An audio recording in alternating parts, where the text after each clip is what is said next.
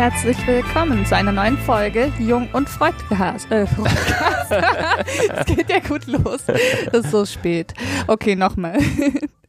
Hallo und herzlich willkommen Entschuldigung, zu einer neuen Folge Jung und Freudlos. Fast ohne Versprecher.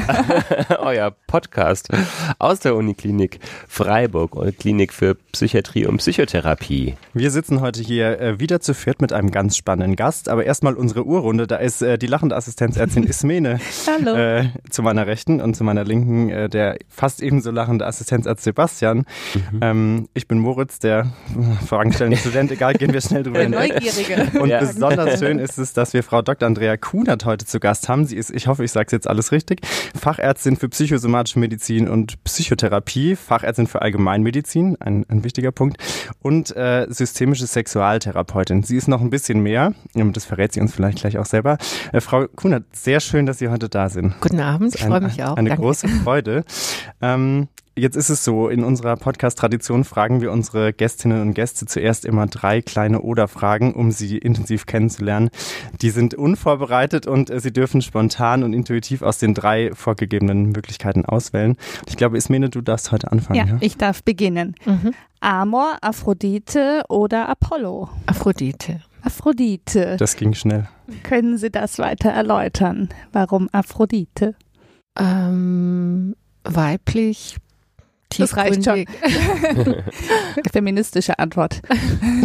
Auf jeden Fall, dann mache ich weiter mit Frage 2. Kerze, LED-Lichterkette oder Lampion? Lampion. Ja, ist schick, ne? So warmes mhm. Licht. Warmes Licht, Strand. Oh ja, ja. Sehnt man sich jetzt bei dem Wetter. Heute hat es hier nur geregnet. Ja. Das ist eine gute Idee. Da hat man richtig das Meerrauschen direkt, ne? Ja. Na gut, ich setze einen Konterpunkt. Zimmerdecke, Picknickdecke oder Kuscheldecke? Kuscheldecke. Also wenn Sie jetzt auch Zimmerdecke gesagt hätten. wenn es so regnet, dann äh, freut man sich über, auch über eine Zimmerdecke. Ja, das stimmt. Eine Zimmerdecke ist dann wahrscheinlich das größte Geschenk. Und es gibt sehr okay. schöne Zimmerdecken. Mhm. Aber, aber, auch aber eigentlich war die Antwort Kuscheldecke, ja. Was mhm. für eine mhm. Kuscheldecke, wie sollte die denn aussehen? Voll intime Fragen. Mhm. mhm. Ähm, weich, eine warme Farbe, dunkelbraun mhm. vielleicht, Fell. Okay, wir können uns was vorstellen darunter, glaube ich. Mhm. Sehr schön. Haben wir Sie zu 100 Prozent kennengelernt, bevor es losgeht? Äh, keine Ahnung, wie Sie die Antworten interpretieren. da, da, sprechen wir nachher off-topic nochmal drüber. Unsere Zuhörer sind da schon geübt drin, ja. okay, das weiter zu interpretieren. Gut, also heute geht es ums äh, Thema Sexualtherapie. Wir haben mit Ihnen eine echte Expertin hier an Bord. Das ist sehr schön. Ähm, bevor wir mit unserer ersten Frage starten, ähm, ich habe schon angedeutet, hinter Ihnen steckt ganz viel. Vielleicht können Sie sich einmal noch mal kurz selbst vorstellen und was zu Ihrem Werdegang sagen. Mhm. Also ich habe Medizin Medizin studiert in Freiburg, ähm, war hier für meine allgemeinmedizinische Ausbildung tatsächlich auch in allen Stationen, wie man das äh, sein muss. Ich, heißt, ich war lange in der Kinderheilkunde, habe da auch mit Familien zu tun gehabt. Dann in der Orthopädie, in der plastischen Chirurgie. War dann lange im Reha-Bereich auch unterwegs und habe angefangen, die Psychotherapie kennenzulernen und bin seit 2003 dann auch als Oberärztin hier an der Psychosomatik in Freiburg tätig gewesen. Mhm. Seit 2008 jetzt zusätzlich niedergelassen in einer einzeltherapeutischen, paartherapeutischen, aber auch immer mehr sexualtherapeutischen Praxis. Wow, da sind Sie ganz schön weit rumgekommen in der Medizin. Ähm, wir haben, glaube ich, ähm, immer wieder mit Leuten gesprochen, die ähm, haben direkt gestartet in der Psychiatrie oder in der Psychosomatik. Ähm, wie war das bei Ihnen? Zu welchem Zeitpunkt hatten Sie das Interesse an der Therapie entwickelt? Also ich glaube, es gibt so zwei Komponenten. Ähm, ich denke, hauptsächlich bin ich drauf gestoßen in der Allgemeinmedizin, auch gerade im niedergelassenen Bereich. Wenn Sie auf dem Land richtig gute hausärztliche Tätigkeit machen, dann erleben Sie, dass Sexualität eigentlich vorkommt und dass sie einfach nicht so tabuisiert wird, problematisiert wird, dass es nicht um Perversion per se geht, sondern dass Sexualität auch noch in einem ganz normalen Rahmen thematisiert wird. Ja, mhm. auch ein 70-Jähriger, 75-Jähriger hat sonntags nach Mittagessen ähm, Sex oder ein erotisches Erlebnis mit seiner Frau und es ist durchaus auch üblich, das zu erwähnen. Mhm. Ja, und ich, ich fand es schon immer frappierend, dass auch dass auch bei mir als Allgemeinmedizinerin, dass auch die Männer, dass man das einfach so gesagt hat, es klappt nicht mehr, Frau Doktor, oder dass die Frauen gesagt haben, wie soll man es denn machen? Also ich fand den Umgang wesentlich natürlicher und auch einfacher. Und mich hat es immer sehr beschäftigt, dieses, diese Problematik, dass wir einerseits ähm, über Perversion sehr viel lieber reden als über eine ganz normale, bodenständige, individuelle Sex Sexualität. Das mhm. war so ein mhm. Grundgedanke, der mich lang beschäftigt hat. Ich dachte, es führt dann eigentlich nur dazu, dass Sexualität auch vermieden wird mhm. und nicht unbedingt stattfindet. Ja, und dann kam ich an die Uni und das Thema war immer irgendwie da. Mhm. Das ist eins. Das zweite ist, dass gelebte Sexualität auch eine Form von Bindung bedeutet. Ja, ich kann auch mit einer guten Sexualität, mit einem guten Berührung, kann ich auf partnerschaftlicher Ebene, kann ich was reparieren. Ich kann in den Dialog treten. Und diese Dialoge, die finden auf einer anderen Ebene statt, als auf nur irgendwie über den Kopf im Idealfall, sondern es ist irgendwie Begegnung. Es knüpft an unsere frühen Bindungsprozesse an. Ich bin ich und ich begegne dem anderen und wir kommen in irgendeinen Dialog. Mhm. Im Idealfall. Und dann mhm. passiert auch was und dann entsteht auch, entsteht eigentlich auch Bindung und Begegnung. Ja. Sexualität kostet nichts. Man kann das abends machen, morgens, schnell, kurz, mit Zeit. Und ich finde, das sind alles solche Dinge, die, wo ich sagen muss, da ist mir die Sexualität auch beruflich einfach immer wieder begegnet. Mhm. Und ja, für mich hat Sinn gemacht, mich darum zu kümmern. Jetzt sind wir schon, glaube ich, gut ein, eingestiegen ins Thema eben Sexualität und jetzt haben Sie gesagt, ähm, Sie bieten Sexualtherapie in Ihrer Praxis an. Vielleicht können wir ganz zu Anfang mal basal klären, was, was müssen wir uns denn darunter vorstellen? Sie haben gesagt, äh, Sie wollen Leute dabei begleiten oder auch unterstützen. Was muss man sich vorstellen? Also meine Praxis liegt schon mal in einem Haus, da ist noch ein Steuerberater und eine Innenarchitektin drin, ganz gut für die Patienten, weil sie können irgendwie freier da auch ein- und ausgehen. Manche meld, melden sich an und sagen, wir haben eine Paarproblematik, aber es wird dann sehr schnell klar, es geht um Sexualität. Bei manchen Paaren ist nicht klar, da geht es um beides oder Sex geht nicht, weil die Paarbeziehung eben gestört ist oder es irgendwie Verletzungen gibt oder, oder Erlebnisse des einen oder miteinander, wo man eben nicht weiter kann. Und äh, also dezidiert Sexualtherapie heißt, ich habe ich habe praktisch eine Anfrage in meiner Praxis über ein sexual, ähm, sexuelles Problem ich trete vorher in Kontakt, meistens per Telefon auch einmal, weil ich einfach hören will, so ein bisschen, wer kommt da. Und äh, dann lade ich in der Regel, versuche ich die Paare einzuladen, mhm. wenn es um Paare geht. Also und wir klären dann in dem ersten Gespräch, worin das Problem besteht. Und da gibt's normalerweise gibt's halt ganz unterschiedliche Eintrittskarten. Ja, es gibt eben, ich betone das jetzt nochmal, nicht nur die Perversionen und die Spezialit Spezialitäten, sondern es gibt einfach auch die ganz normalen Dinge. Der eine will nicht so wie der andere, der eine will mehr, der andere will öfter. Ähm, der eine findet den nächsten zu, zu alt oder zu, zu progressiv, die, die eine dann wieder den anderen. Und das sind so gängige Themen, wo wir dann über, über die wir irgendwie ins Gespräch kommen. Wenn man sich jetzt versuchen soll, so ein bisschen diesen Prozess vorzustellen, ähm, was passiert da alles? Die Paare kommen. Ich versuche so den, den, Dialog untereinander zu eröffnen, aber gleichzeitig auch meinerseits so eine Art Diagnostik zu versuchen, um was dreht sich's da. Ähm, und ich versuche das auch jenseits der, der ICD-Diagnosen, weil ähm, äh, also wenn Sie das gängige Problem nehmen, der eine will weniger und der andere will mehr, dann haben wir quasi schon, für den einen haben wir die Appetenzstörung, für den anderen haben wir den gesteigerten Trieb. Also wir haben dann schon zwei Diagnosen und die helfen mir diagnostisch überhaupt nicht weiter. Ja, so ich muss verstehen, um was es geht. Und äh, dann entscheide ich auch, ähm, so ein bisschen intuitiv, kann das hier weitergehen durch ein Gespräch oder bedarf es vielleicht so ein Setting, dass ich erstmal fünfmal mit zum Beispiel mit der Frau arbeite und dann auch gesondert mit dem Mann arbeite, einzelne von beiden weiterschicke an irgendjemand, also in den paramedizinischen Bereich, so nenne ich das jetzt mal. Mhm. Und ähm, ich verordne in der Regel immer Hausaufgaben auch für das Paar. Also Ihre Frage zielt ganz sicher dahin, kommen die Patienten in meine Praxis, hängen in einem Raum Seile, Handschellen, gibt es dann eine Latexfolie und ich, ich gehe da irgendwie so vor, das tue ich nicht. Ich fasse meine Patienten nicht an. Es zieht sich auch keiner in meiner Praxis aus, sondern wir reden über Sex und wir reden über Fantasien und so entstehen auch die Hausaufgaben. Das ist der eine Teil. Ich arbeite aber stark auch mit Berührung, mit Körper, indem ich eben den einzelnen Hausaufgaben gebe oder auch weiter ver vermittle an tantrische Therapeuten hier im Freiburger Raum. Ja, das mhm. ist eine, eine, Szene, in die musste ich mich irgendwie mal so ein bisschen einarbeiten. Ich fand es auch total spannend. Ich bin sicher, die meisten, die das jetzt hören, find, würden das auch spannend finden. und, und es gibt ja eine Szene weit ab entfernt nur von, von der Pornografie. Also wenn man Sexualität ernst nimmt, dann ist es ein schönes, weites Betätigungsfeld und da habe ich jetzt einfach so meine, meine Leute, denen ich zuweise, seelenvolle Frauen und Männer, die aber auch gut ähm, respektvolle Berührung können, ja, wo ich dann, wo ich dann auch zum Beispiel eine Frau hinschicken kann, die noch nie eine gute körperliche Erfahrung gemacht hat. Ja, und schicke ich die zu einer, zu einer Gruppe, zu einer Tantra-Gruppe oder ich schicke sie auch zu einer, zu einer Frau, die sie, die sie langsam anfängt zu berühren oder die ihr zeigt, wie sie sich selber berühren kann. Ich schicke aber auch Männer in Männergruppen, wo sie lernen, äh, ja, wie, wie fasse ich eine Frau an? Wie, wie geht es, wenn ich eine Frau über den Arm streichle? Es geht nicht gleich um eine erotische Berührung, sondern auch, äh, wie fühlt sich quasi eine, Berührung mit der Hand gut an? Wie, wie, wie bringt sie vielleicht den anderen dazu, dass er mehr davon will? Ohne dass ich gleich irgendwie ins Genitale fassen muss, beispielsweise. Es geht also wirklich um so ganz basale Dinge und da gibt's eben außerhalb meiner Praxis auch ein breites Netz, an das ich verweisen kann. Jetzt haben Sie gesagt, Sie sprechen mit den Patientinnen und Patienten und mit den Menschen ähm, primär über Sexualität. Wie lernt man denn da äh, stressfrei drüber zu sprechen sozusagen? Weil es ist ja schon jetzt so ein Thema, was mal sagen wir, wahrscheinlich nicht jeder und jedem so mal eben leicht von der Hand geht. Nee. Also ich meine, Sie lernen es ja alle im Studium. Ja. Also ich lerne, wie ich eine Sexu Sexualanamnese Mhm, erhebe. das stimmt. Also ich kann dann sagen, sind Sie sexuell noch ak- aktiv oder haben Sie eine berührende Sexualität noch mit Ihrer Partnerin oder mit jemand anders?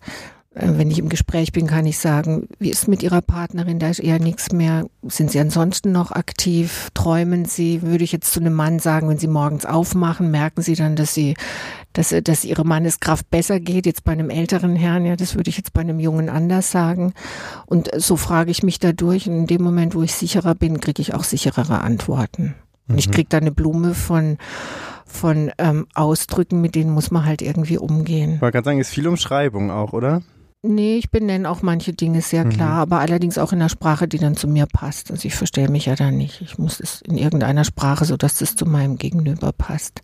Wenn Sie dann länger dabei sind, dann kann man schon auch mal eine Szene rausgreifen, wo man sagt, äh, in der letzten Zeit oder im letzten Jahr, es war nie was, gab es eine Szene, wo Sie äh, wo sie ihre Frau wahrgenommen haben und wo was Tolles draus entstanden ist. Und dann frage ich da schon auch mal rein. Das lasse ich mir auch beschreiben. Mhm. Ja. Und ähm, ich finde, dass Männer und Frauen das auch tun. In dem Moment, wo der Rahmen steht und klar ist, ich bin Fachfrau, ist, ist das nicht so wahnsinnig problematisch. Sie haben gesagt, bei Ihnen funktioniert eben die Therapie über ähm, solche Gespräche. Können Sie uns denn vielleicht einen groben Überblick geben? Was sind denn so die äh, klassischen Formen von Sexualtherapie? Gibt es da äh, andere Ansätze, als Sie es verfolgen? Ähm, und was hat es genau mit der systemischen Komponente davon Mhm. zu tun? Ähm, ich gehe jetzt mal weg vom paramedizinischen Bereich, sondern es gibt eben die systemische Sexualtherapie, wo ich sehr versuche zu verstehen, wie ähm, welche Bedeutung ein bestimmtes Verhalten im Kontext des Paares oder der Familie hat. Stellen Sie sich eine Frau vor, um die 45, ein Mann, der vielleicht gerade berentet wurde, Frau meditiert jeden Morgen, sitzt im Yogasitz und der Mann ist jetzt schon so ein bisschen älter, also dem ist seine Manneskraft sehr wichtig. Er hat seinen Beruf jetzt abgegeben und er will irgendwie sein Sexualleben äh, aktivieren. Er läuft also los bei sich, geht zur Frau, sie sitzt im Lotussitz und meditiert und er holt sich einen Korb und sie sagt jetzt nicht.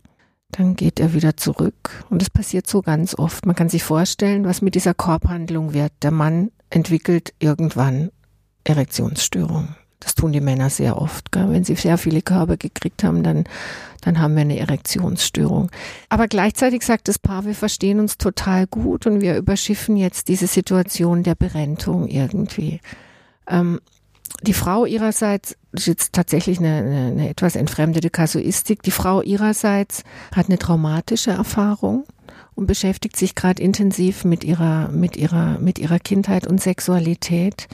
Und für sie hat es plötzlich eine große Bedeutung, dass der Mann sie nicht wirklich bedrängt, sondern dass er diese erektile Dysfunktion entwickelt. Ja, das heißt, wir haben jetzt eine Dynamik, wo man sagen muss, die erektile Dysfunktion steht im Kontext einer, einer Paardynamik, die sich in einer schwierigen Situation, also dieser Übergangssituation auch von seinem Berufsleben und ihrer, auch ihrer eigenen Entwicklung, dass sie sich nämlich nochmal mit ihrer Geschichte beschäftigt, äh, dient. Ja, das stabilisiert im Grunde, äh, stabilisiert, weil, weil, sie- weil es jetzt ruhig wird irgendwie auf dem körperlichen Feld und er eben nicht als Täter rüberkommt. Spannend. Mhm. Das wäre die Mhm. systemische Sexualtherapie. Ja. Mhm. In der tiefenpsychologischen Sexualtherapie würde ich mich wesentlich mehr mit den Muttervorbildern, mit den Rollenbildern in der Familie beschäftigen. Was ich jetzt auch in der systemischen tue, bei mir mischt sich's ohnehin. Gell? Ich Mhm. frage immer, wie haben sie, äh, wie haben ihre, wie hat ihre Mutter sie berührt? Sind sie gebadet worden? Hat man sie anschließend geölt? Gab's ein, haben sie ihre Mutter schön gefunden? Wie war, ging ihr Vater mit ihnen um? Wurden die Türen verschlossen? Ganz oft dürfen Kinder nicht abschließen, wenn sie zur Toilette gehen. Solche Dinge. Also so wurden Grenzen eingehalten, wurden Grenzen etabliert. Das gehört sowohl zur systemischen als auch zur tiefen psychologischen. Ich denke, ähm, dass man auch, wenn man CBT macht, kognitiv-behaviorale, dass man inzwischen sehr abfragt, wie haben sie es zu Hause erlebt, was gab es für Bilder. Ja. Mhm. Ich habe von meiner Mutter, die war Krankenschwester, immer gelernt, Sexualität ist was Schönes. Und ich habe auch gelernt, nach meiner ersten Nacht, die ich früh weggeblieben bin, sie hat mich dann da morgens abgeholt und hat gesagt, na, war das schön, es freut mich ja. Es war so eine ganz offene, ja, es gab klare Linien, aber es war ein sehr offener Umgang irgendwie. Was außer den von Ihnen genannten systemischen und tiefenpsychologischen Ansätzen gibt es denn noch so in der Sexualtherapie? Kennen Sie da noch mehrere? Es gibt eben viel so im halbparamedizinischen Mhm. Bereich. Ja, sie, sie haben praktisch die ganzen, die Tantra-Therapien, auf die sie Mhm. wohl raus wollen. Es gibt, äh, es gibt sowas wie, wie Lomi Lomi, wo, wo man sagen kann, so eine hawaiianische Massagetechnik, wo wir auch, wo Frauen und Männer sich nochmal in einer eher spirituellen Weise begegnen. Okay, das sind dann also alles äh, viele jetzt, sage ich mal, nicht näher zertifizierte Bezeichnungen oder Ja. wahrscheinlich durch eigene Verbände. Jetzt äh, tiefenpsychologische und systemische Paartherapie steht aber eigentlich dann wahrscheinlich nur der Berufsgruppe der Psychologen und Ärzten offen, oder? Wie ist das? Ja. Also das kann man nur machen, wenn man jetzt einen Werdegang wie Sie hatte oder psychologische, psychotherapeutischen Hintergrund. Also die systemische Sexualtherapie ist ja inzwischen ein, ein Mhm. zertifizierte, äh, zertifizierter Ausbildungsstudiengang. Den Okay. können auch, das weiß ich jetzt gar nicht genau, ob jetzt eine Physiotherapeutin könnte den auch Mhm. erwerben. Okay, Ja. gut. Und ist es denn zum Beispiel auch möglich, die Therapie jetzt so in der Form von der Kasse abrechnen zu lassen? Nein. Das muss dann immer in einem einzeltherapeutischen und einer Diagnosestellung sein. Also Mhm. wenn eine Frau sagt, ich würde gern Kinder haben, ich kann keinen Sex haben mit meinem Mann wegen äh, Vaginismus, Mhm. dann wird sie wahrscheinlich auch irgendwann eine Depression entwickeln und dann kommt sie über die Depression. Und das ist Mhm. quasi ein Teil.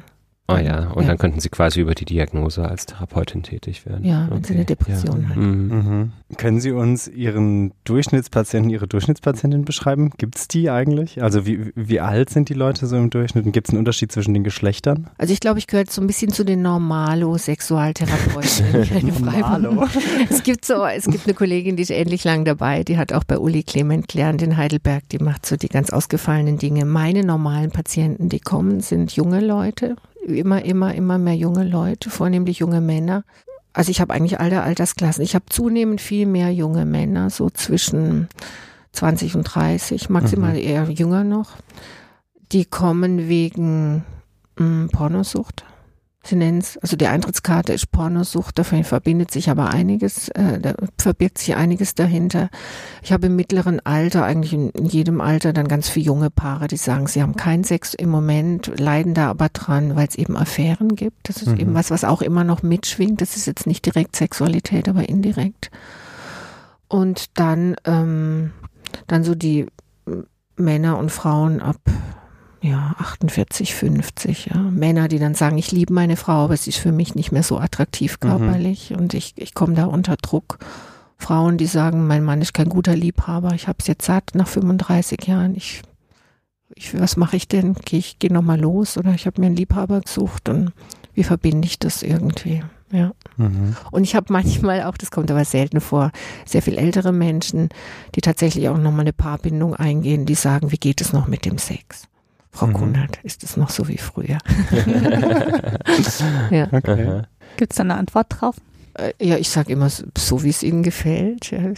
Da geht es eher um eine Erlaubnis. Gell? Darf ich Mhm. jetzt mit 75 noch, das ist ja für einen jungen Menschen gar nicht denkbar, dass jemand mit 75 Se Sex haben will. Ja. Tatsächlich, jung. ja, stimmt. Aber jemand mit so viel Lebenserfahrung holt sich dann tatsächlich noch die Erlaubnis irgendwo. Ja, ich muss ja nur sagen, es ist ja in Ordnung, probieren Sie es doch einfach. Ja. Und dann haben Sie Ihre Arbeit auch schon getan? ja, dann habe ich sie getan. Wahnsinn. Okay. Aber wichtig. Ja. Mhm. ja. Sie haben schon ganz viel angesprochen. Pornosucht war gerade ein Thema oder eben auch vorhin mal die erektile Dysfunktion so im Kontext von so einer Paardynamik. Kann man es irgendwie so konkret fassen, was sind häufigste Probleme und Fragestellungen, die Sie sozusagen, denen Sie gegenüberstehen in, in der sexualtherapeutischen Praxis? Also die, die Konfliktdynamik, die häufigste ist, einer findet den anderen zu langweilig.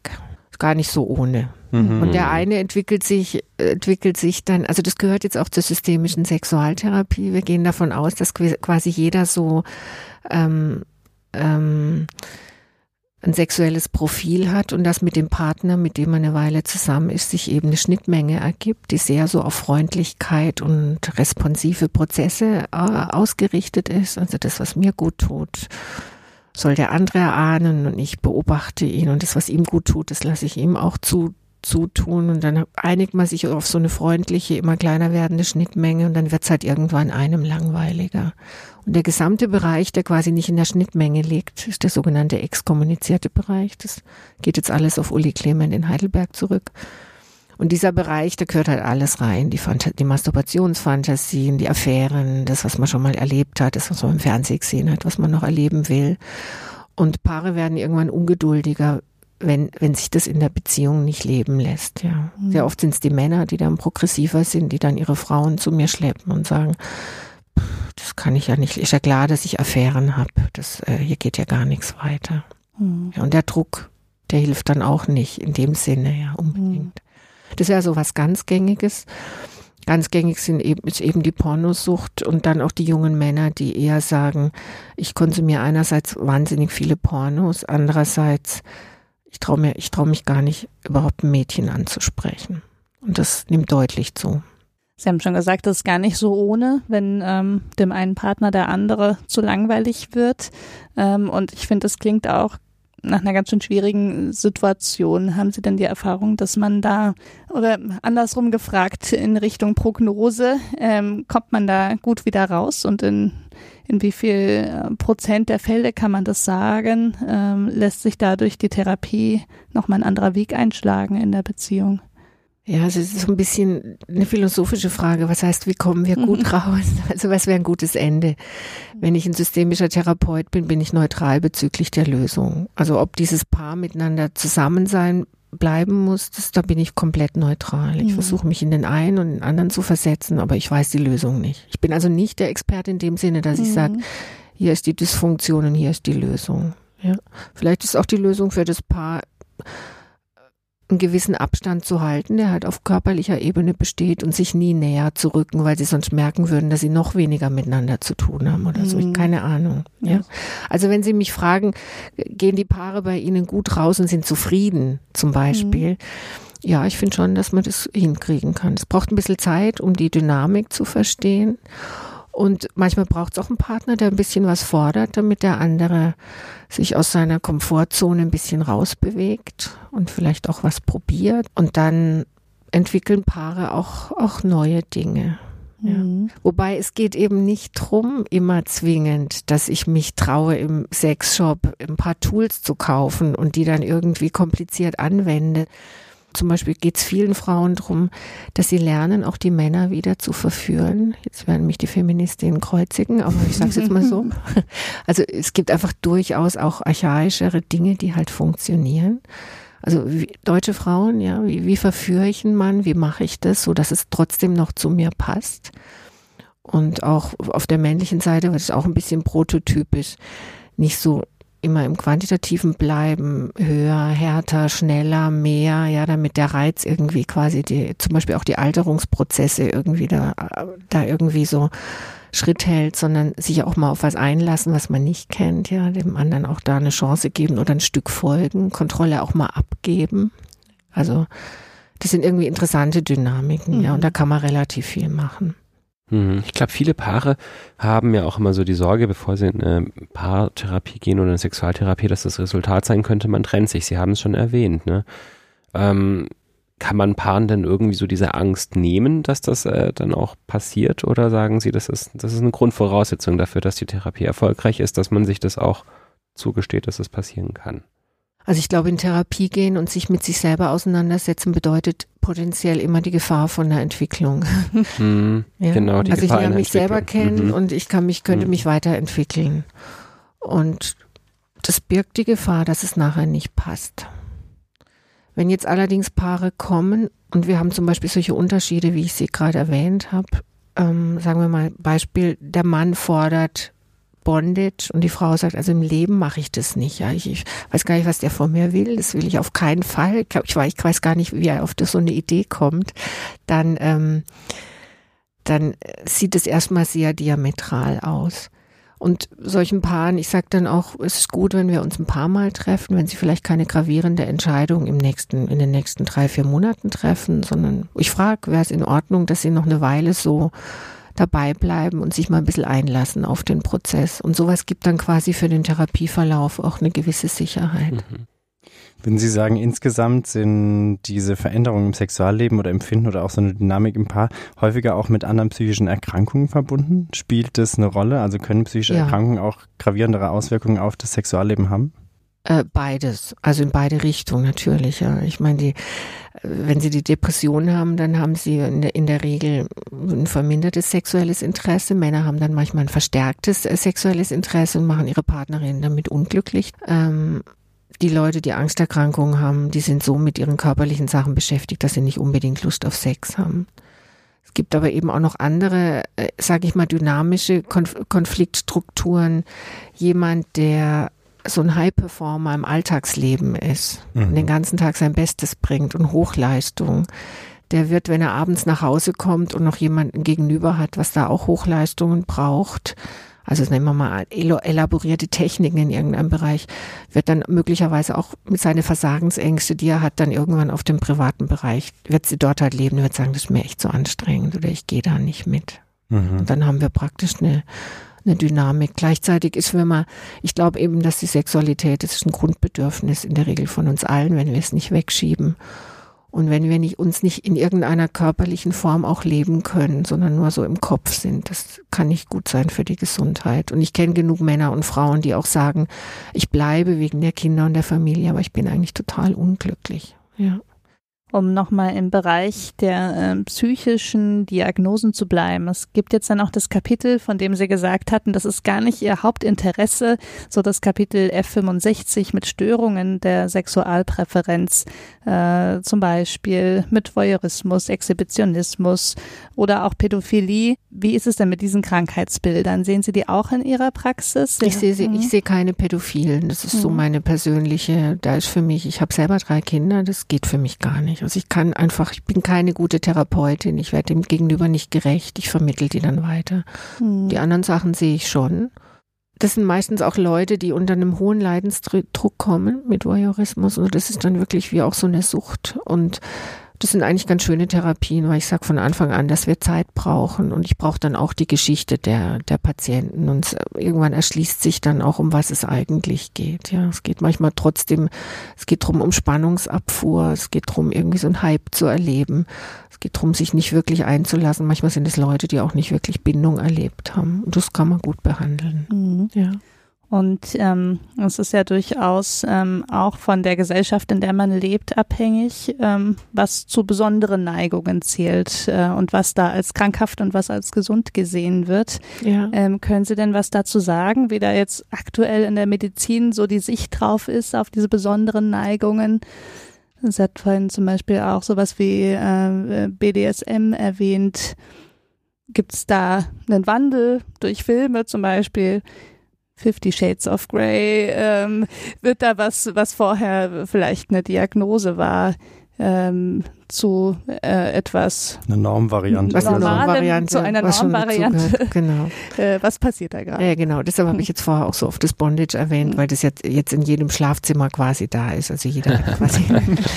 ähm, was Sie angesprochen haben, ist eigentlich eine tiefkonstruktivistische Komponente. Gell? Das, was wir betrachten, hat sehr mit dem Betrachter zu tun, also mit mir persönlich, mit meiner Einstellung, aber es hat natürlich auch mit dem Kontext meiner Arbeit zu tun. Ich kann keinen Patienten irgendwo unterbringen, wenn ich nicht eine Diagnose stelle. Also muss ich, äh, also erfinde ich Klassifikationssysteme in Expertenkonferenzen, die ich dann auf die ich dann veröffentlichen kann und dann muss ich das irgendwie clustern. Ja, dann habe ich eben äh, dann habe ich die, die ganzen Diagnosen in irgendeiner Form.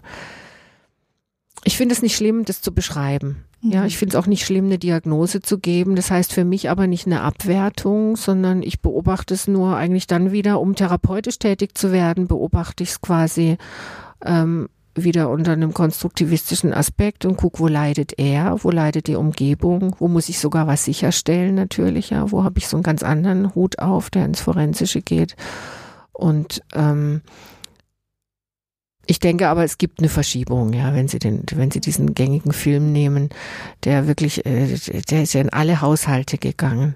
Ich glaube, er hat eigentlich auch Gutes bewirkt, ja. Also mancher hat sich bewegt, viele Kreise reden drüber, der ging durch alle Gesell Gesellschaftsschichten. Es ist nicht so arg schwer, ja, man kann sich mal.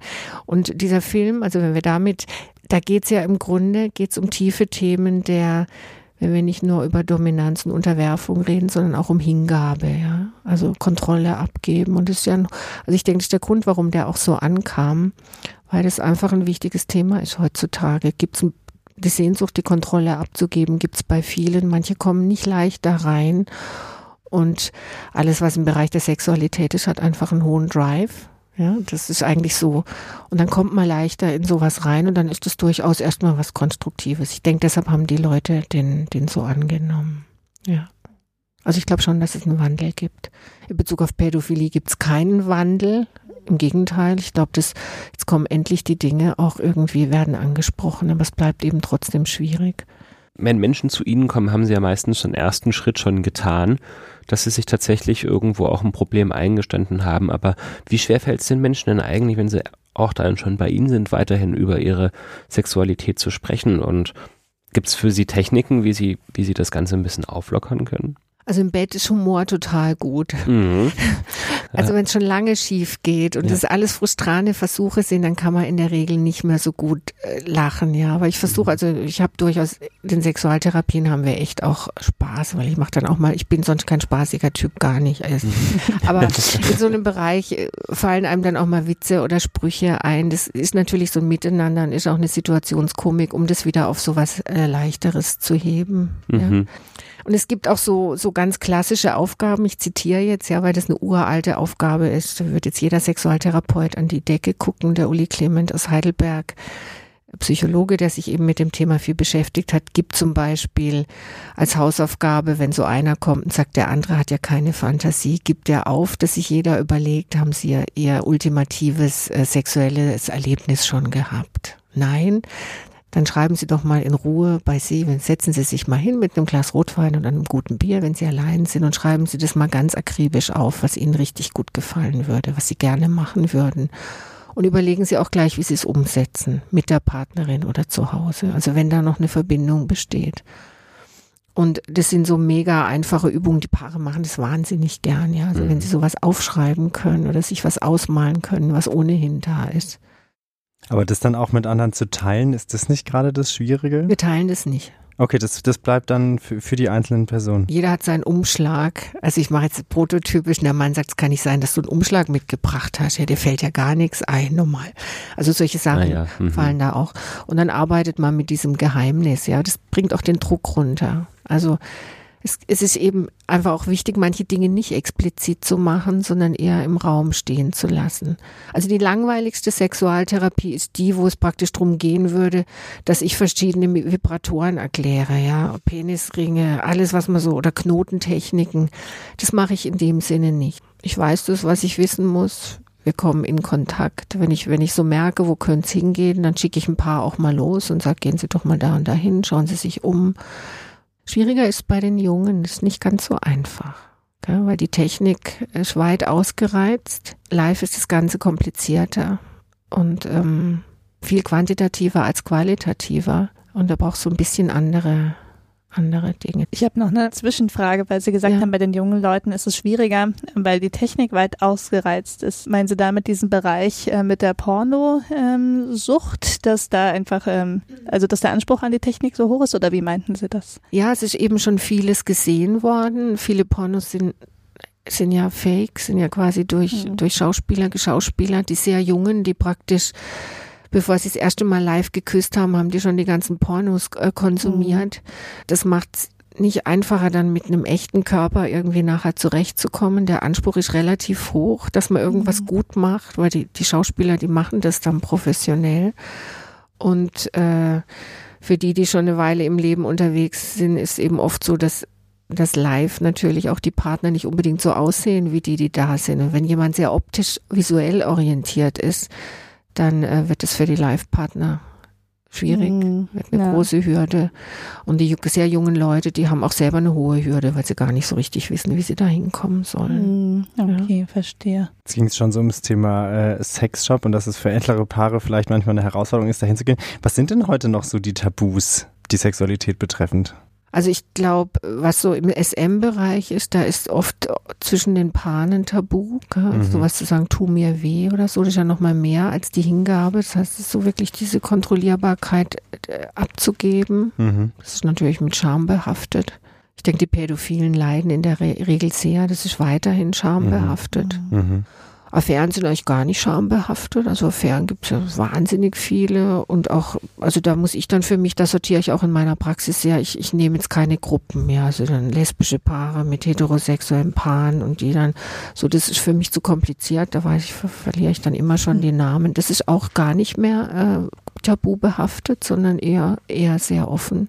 Echt eine gute Frage. Ich würde sagen, der normale Sex ist eher tabu behaftet. Mhm. Normaler Sex, wenn man nicht gerade tantrisch meditativ unterwegs ist. Also so ein normaler Sex, mich, mich, der andere gefällt mir, er riecht gut, er macht mich irgendwie an und ich gehe ohne Tamtam -Tam auf ihn zu, also schutzloser nur mit dem, was ich so bin und lass mich auf was ein. Ich würde sagen, das ist äh, für hier in der Stadt ist das eher eine heiklere Sache. Jetzt erwähnen Sie es schon zum wiederholten Male, das Tantra.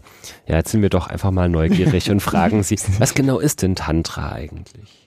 Tantra ist im Grunde so im Rahmen der Sexualtherapie ziemlich das Gegenteil von dem, was sie mit Technik machen. Mhm. Also dieses ganze, ganze Spielefeld mit Seilen, Handschellen, was man da alles haben kann, das ist ein Feld.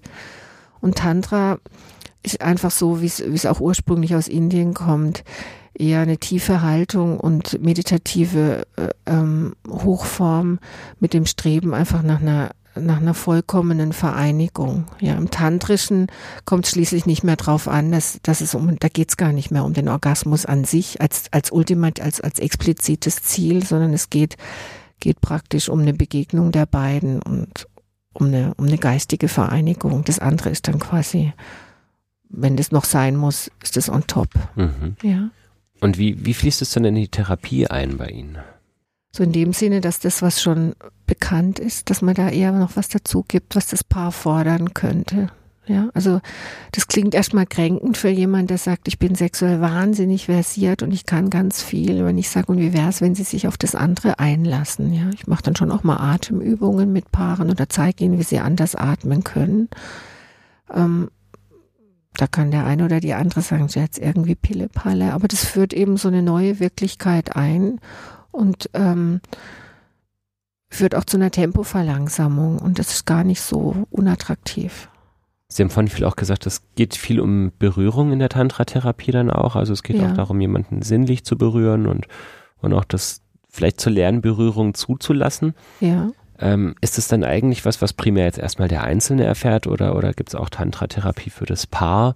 Es gibt Tantra-Therapien auch für das Paar. Wenn Sie mhm. jetzt zu einem ausgebildeten Tantra-Therapeuten gehen, dann zeigt er denen Übungen. Mhm. Äh, ich erzähle auch über diese Übungen und die sind eben primär nicht sexuell unbedingt, ja. Die sind auch nicht unbedingt im voll ausgezogenen Zustand. Es kommt jetzt ein bisschen auf das Paar an, was es schon hinter sich hat. Das kann auch sein, ein Paar sitzt sich erstmal gegenüber oder der Mann sitzt und die, oder andersrum auch und die Frau lehnt sich an ihn an und es gibt dann einfach nur Berührungen von hinten über den Oberkörper über den Bauch und wieder zurück, streichelnde, nicht fordernde, begegnende Berührungen. Ja, und jeder, der das kennt, weiß, dass es erstmal gut tut und dass mhm. es eben zu einem Angenommensein führt. Nicht kuscheln, das ist nicht kuscheln. Aha. Also das eben über Kuscheln kommen wir nicht zu einer lebendigen Sexualität. Also es gibt Paare, die sind ein Leben lang total gut miteinander, philosophieren, äh, können diskutieren, sind politisch unterwegs und kuscheln viel, aber dadurch entsteht noch keine Sexualität. Die Sexualität braucht im Idealfall zwei differenziertere Menschen, wo jeder weiß, was er so ein Stück will. Und ein Stück dann eben auch so eine Sicherheit in sich, das dem anderen so ein bisschen zu zeigen, ihn zu locken, sich zuzumuten. Das heißt, kuscheln ist zu harmonisch, um sexuell zu sein. Also kuscheln ist schon schön. Und wir brauchen das alle, ja. Das, wir können ja, also in, in unserer Zeit können wir gar nicht leben, weil wir alle so viel leisten. Also ohne Kuscheln kann man gar nicht leben. Und die Menschen, die allein leben, die haben es besonders schwer. Und die finden über die Pornografie genau das nicht, was eben Serotonin ausstößt und was Bindung macht und das Gefühl macht, ich bin da jetzt irgendwie auch echt angenommen. Mhm. Und ich mhm. gehöre dahin und ich habe eine Zugehörigkeit.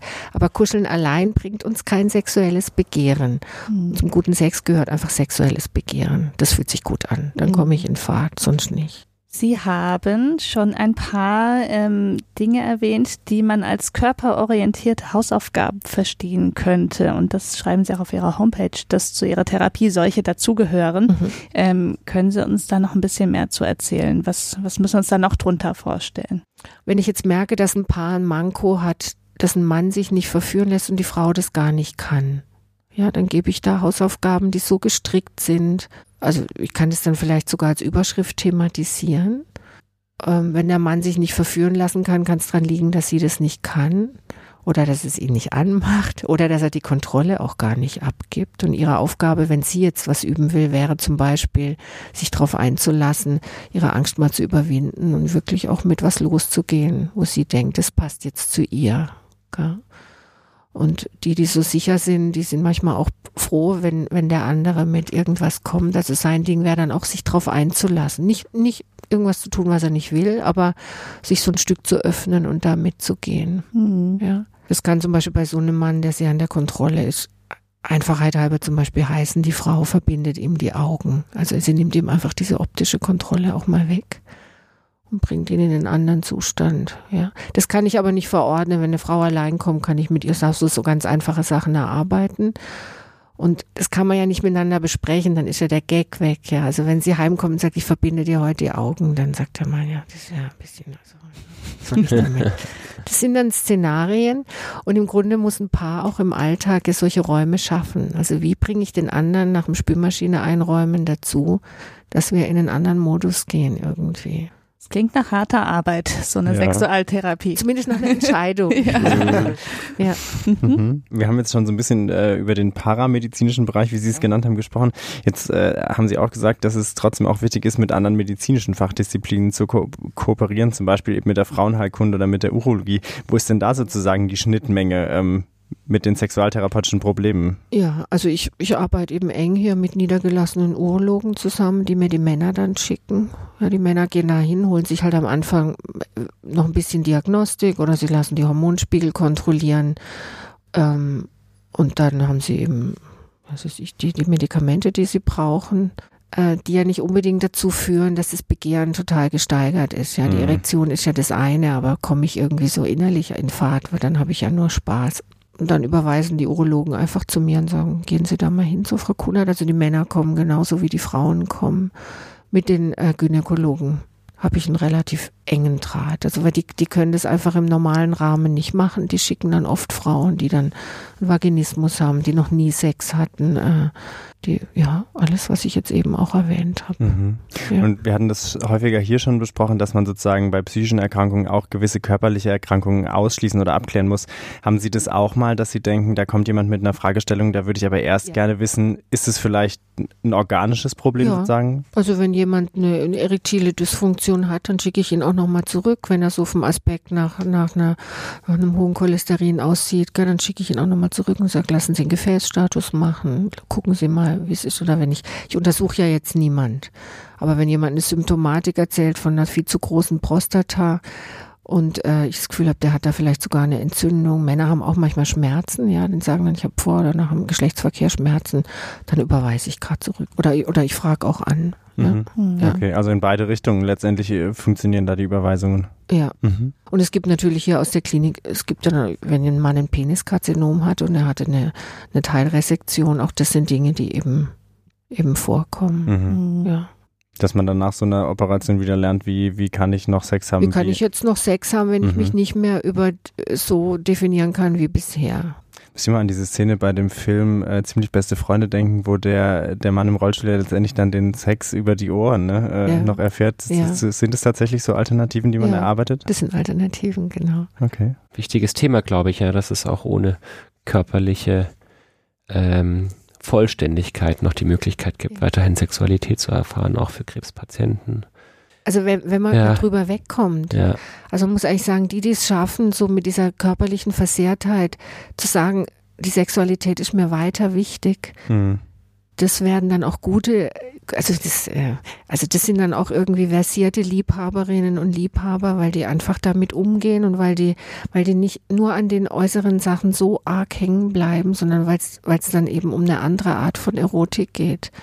Und es wäre absolut zu wünschen, dass quasi die Kollegen, die, die eben nach den OPs, nach, auch nach den verstümmelnden OPs, ähm, weitervermitteln, dass die dieses Feld noch viel stärker aufmachen, dass die Paare drüber sprechen können. Ja, mhm. wenn ein Mann zu einer Frau nach einer Ablatio Mame sagt, das macht mir nichts aus, ja, dann bin ich doch als Frau verrückt. Ich weiß ja nicht, fand er mich vorher mit Brüsten eigentlich hässlich oder wenn ich jetzt ohne Brüste, wenn er sagt, es spielt keine Rolle. Also das wäre jetzt ein Klassiker. Der Mann bemüht sich zu sagen, mir macht's nichts aus und darüber wegzuspielen, aber mhm. so geht's eben nicht, ja. Und diesen Dialog, das müssen die primären Ärzte auch einführen, weil die Paare, die schweigen, schweigen, schweigen, schweigen und dann gehen die Ehen sogar irgendwann auseinander. Das ist ganz, ganz schwierig.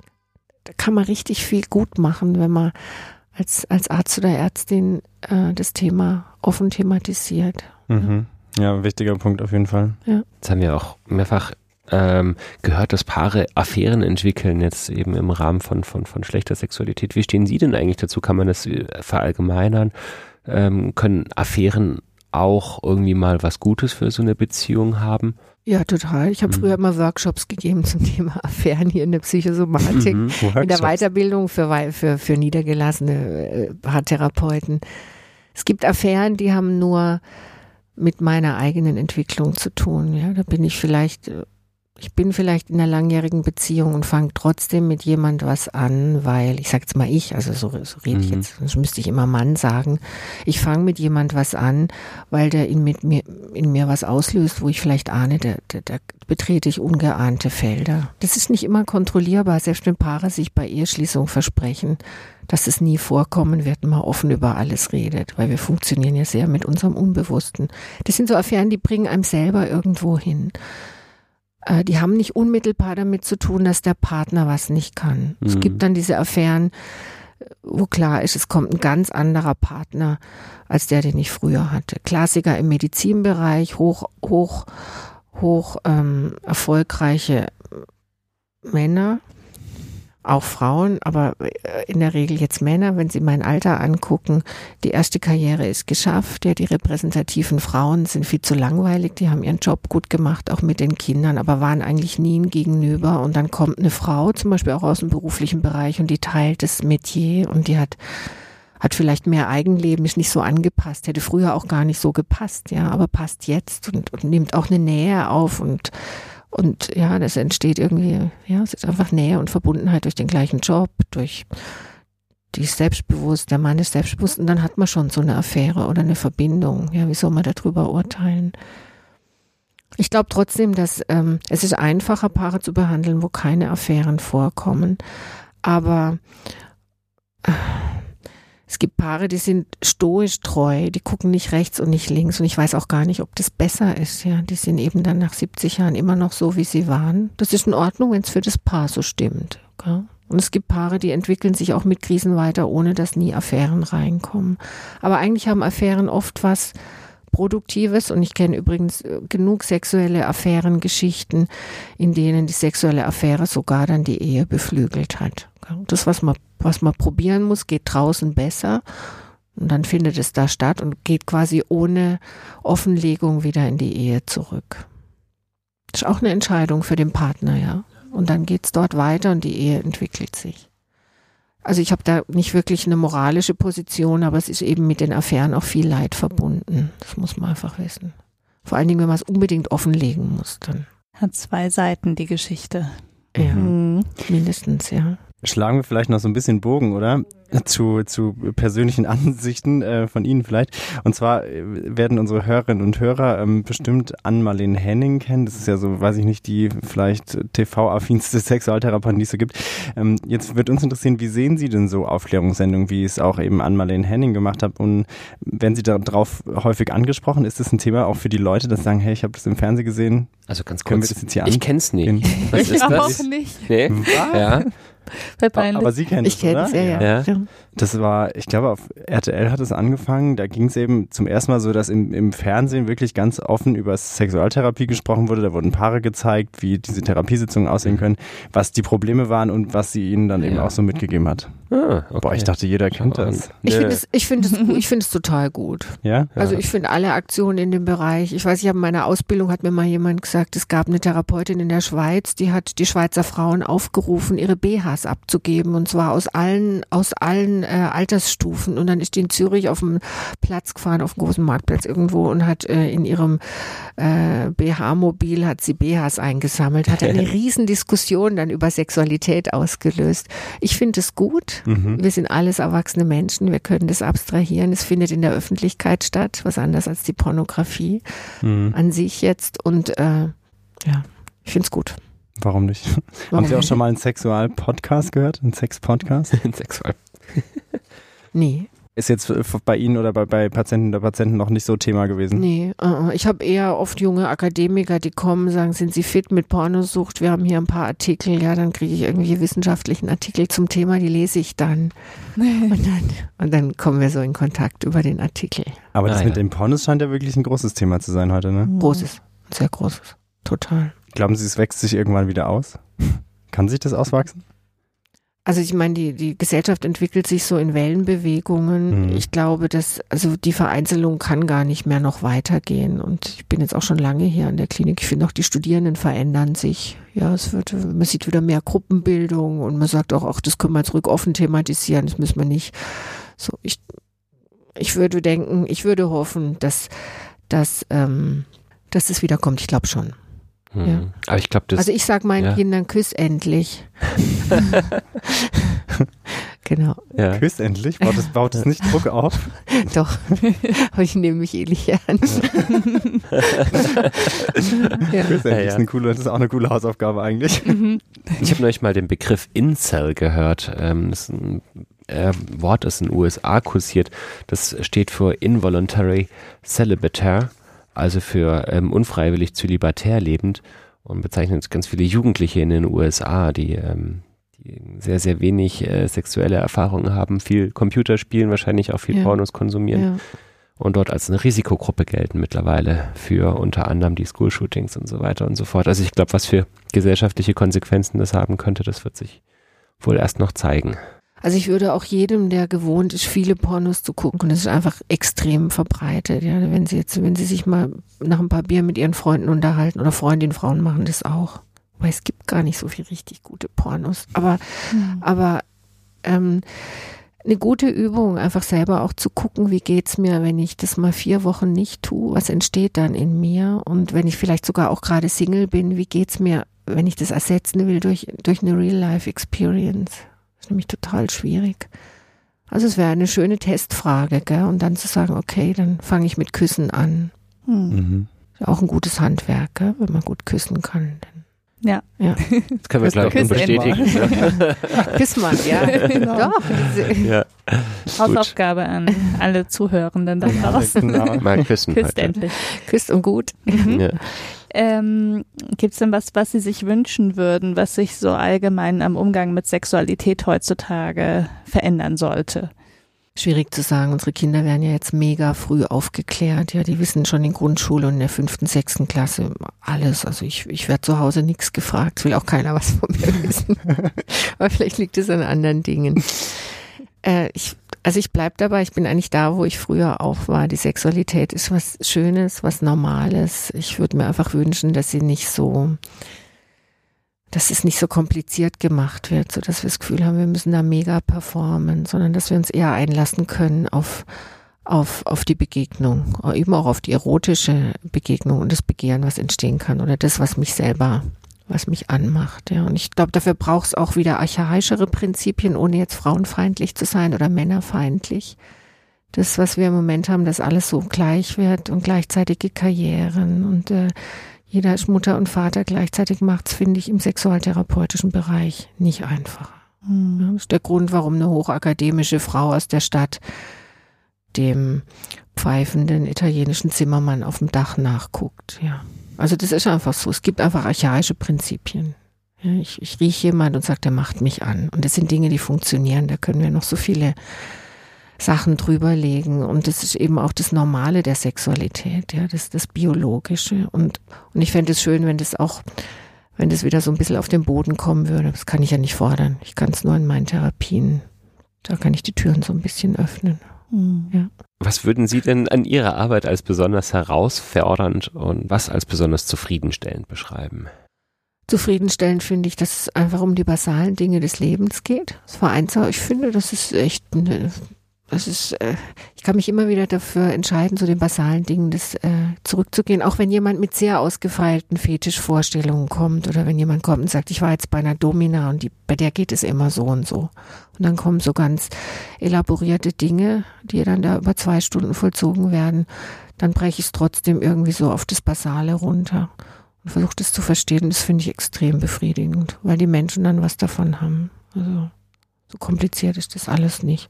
Was war die erste Frage? Wie, was, was das Herausfordernde ist? ist genau. Ähm, also ich kann eigentlich nicht wirklich in der Sexualtherapie arbeiten mit Menschen, die mir selber körperlich sehr unangenehm sind. Ja, also mir hilft es, dass ich Ärztin bin, von daher habe ich einen weiten Rahmen, aber es gibt Menschen, die sind mir unangenehm. Entweder, also das ist auch was Sphärisches, ich ahne dann schon, dass die vielleicht auch an anderen Stellen abgewiesen wurden, aber das geht für mich nicht. Also wenn ich das Gefühl habe, es kommt jemand, der die Grenze nicht hält oder auch mir zu nahe tritt, äh, das checke ich für mich so vorher im Telefonat auch ab und ich beende solche Sachen auch. Ich sage dann auch, ich denke, wir kommen nicht zusammen. Kommt es häufig vor, dieses Problem, dass jemand zum Beispiel eine Grenze nicht einhält? Ah, nee. Mm -mm. Also das Schlimmste, was passieren kann, ist, dass jemand sagt, wann gehen wir miteinander einen Wein trinken. Das ist jetzt, jetzt ganz falsch. also in den ersten ganz Stunden hatte ich jemand, der hat von seiner Prostituierten erzählt und der hat dann zu mir gesagt, kann ich bitte hier auch die Schuhe ausziehen? Und dann habe ich gesagt, bei mir ist es jetzt nicht üblich, dass sie die Schuhe ausziehen. Und der hat dann, äh, wollte mir dann Trinkgeld geben. Da habe ich auch gesagt, das brauchst du jetzt, brauchst jetzt irgendwie. okay, alte Gewohnheit. Nee, nee, aber das, das war eine Herausforderung ja. praktisch für mich, wenn ich mit jemand über solche sexuellen Bereiche spre sprechen soll, der mir körperlich sehr unangenehm mhm. ist. Das geht nicht. Also ich kann, ich, in anderen Sachen kann ich das überwinden, aber da kann ich es wirklich nicht. Da bin ich dann auch nicht die Richtige und ich sage dann auch mal, ich nehme es dann auf mich. Ich sage, in dem Bereich kenne ich mir jetzt nicht so aus oder so. Oder da bin ich nicht firm oder das, ich habe das Gefühl, ich verstehe das gar nicht. Ich glaube, es gibt einen Kollegen, der das besser kann. Gut, soll ja. ich die allerletzte Frage oh, stellen? Dir gebührt die große Ehre. Ah, danke schön. Ähm, was möchten Sie denn unseren Hörern und Hörerinnen da draußen mitgeben bezüglich Sexualität? Gibt es da eine abschließende Take-Home-Message? Die Take-Home-Message wäre vielleicht, kümmert euch drum, lasst nicht so schnell los, lasst euch für die Frauen, lasst euch nicht abschrecken, wenn alle sagen, ihr seid in den Wechseljahren, ist ja so der Klassiker, ja, da geht nichts. Und auch für die Männer, ähm, traut euch eher so euren Frauen, sich euren Frauen euch mal zuzumuten mit dem, was ihr, wo ihr das Gefühl habt, ihr funktioniert nicht oder ihr, ihr hängt ab von einem optischen Äußeren oder so. Also äh, allgemein an die Paare lasst das Thema nicht so leicht los, gell? weil wenn das mal drei Jahre brach liegt, wird es viel, viel schwieriger, das wieder zu reanimieren. In Freiburg leicht, wir sind so viele, es kommen jetzt auch junge Sexualtherapeuten und Therapeutinnen nach. Ich finde es gut, sich rechtzeitig zu kümmern. Und dann ist auch noch mehr in dem Bereich des äh, leicht, leichten äh, Probierens. Ja, man kann mhm. viel probieren und das äh, macht ja auch Spaß und beflügelt. Na wunderbar. Das waren doch gute Schlussworte, oder? Genau, Take Home Message. Vielen Dank, Frau Kunert, dass Sie heute da waren. Es war ein spannendes Interview und ganz, mal ganz andere Einblicke heute, glaube ich. So mhm. in, in, die Richtung sind wir noch gar nicht. Sehr ja. schön, dass Sie da waren. Vielen, vielen Dank. Dank. für die Einladung. Vielen Spaß ja, gemacht. Vielen Dank fürs Willkommen. Und vielen Dank an euch da draußen fürs Zuhören, wie immer. Wir hören uns bald wieder. Bis dahin, macht's ganz gut. Genau. Ciao. Tschüssi. Tschüss.